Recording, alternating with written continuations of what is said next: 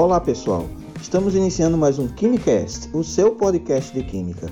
Eu sou o professor Adriano Costa e no episódio de hoje irei falar sobre a diferença entre átomos, elementos, moléculas e substâncias.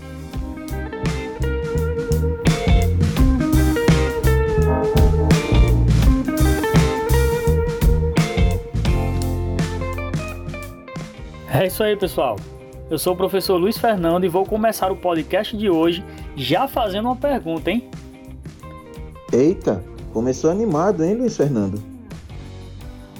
Pois é, Adriano, mas é que eu estava vendo uma propaganda comercial que dizia que a água é o elemento fundamental para a vida. Mas aí eu lembrei que nós aprendemos no primeiro podcast que a água é uma combinação de hidrogênios e oxigênio que reagem entre si formando a molécula de água.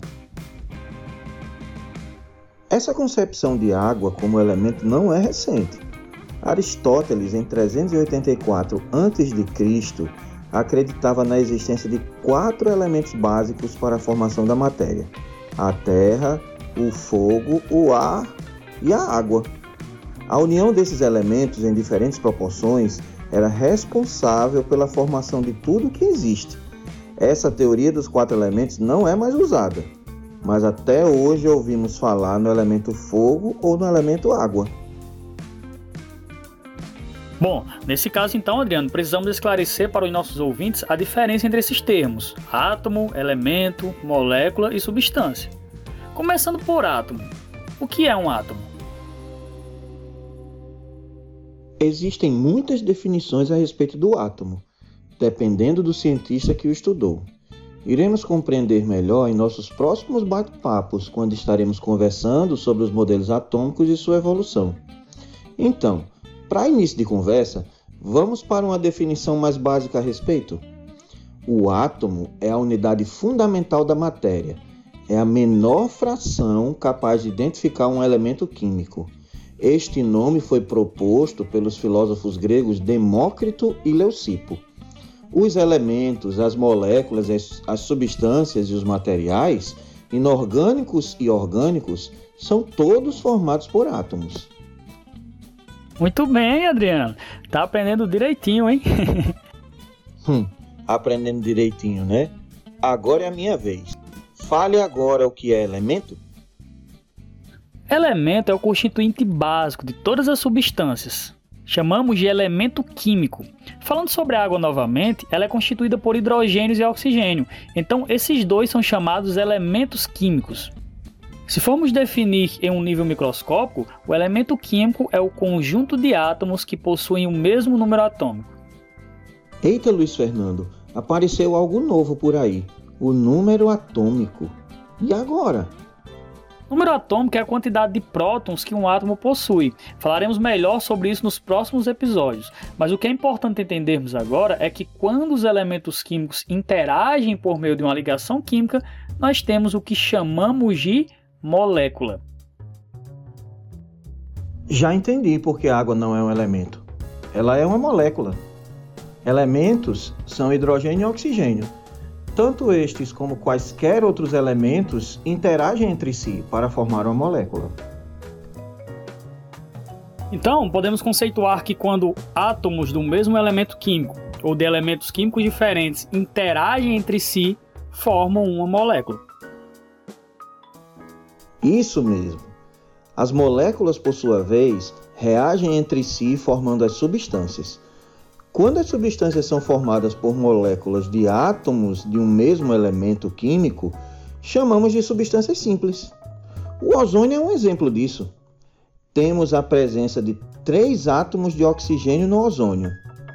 Agora, quando as substâncias são formadas por dois ou mais elementos químicos diferentes, elas são chamadas de substâncias compostas.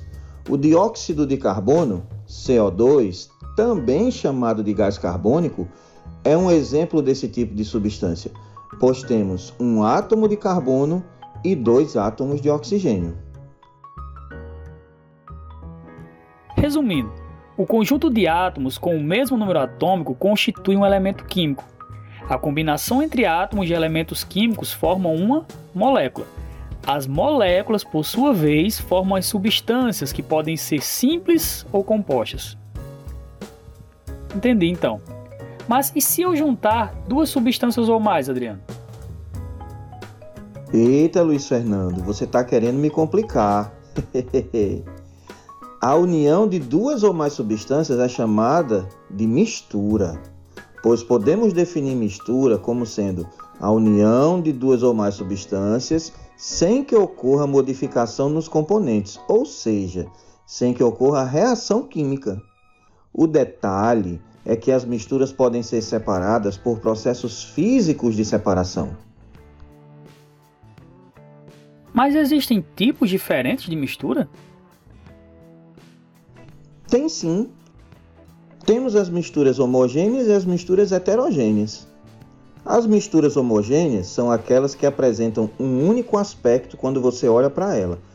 Parece que tem somente uma substância lá dentro, mas as aparências enganam.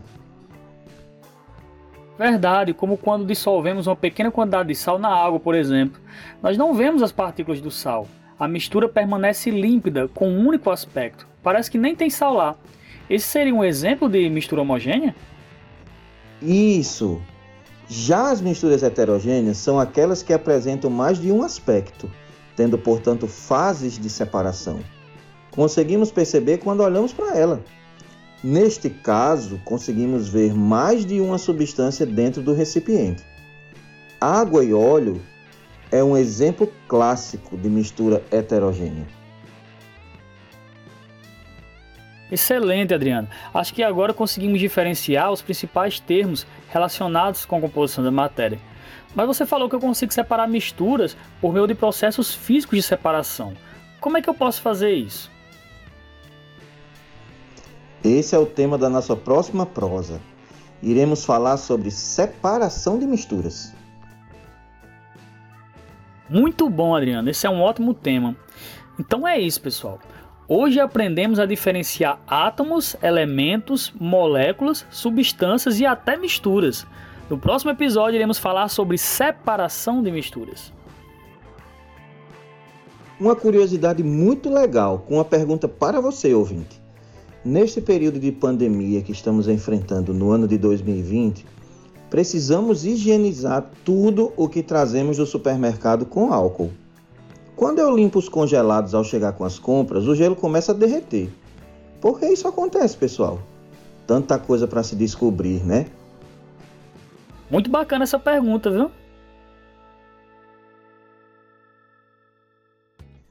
E como sempre, você é o nosso convidado especial. Traga seus amigos para acompanhar nossa série. Teremos episódios especiais onde falaremos sobre curiosidades incríveis do universo da química. Obrigado a todos os que nos ouvem e até a próxima conversa.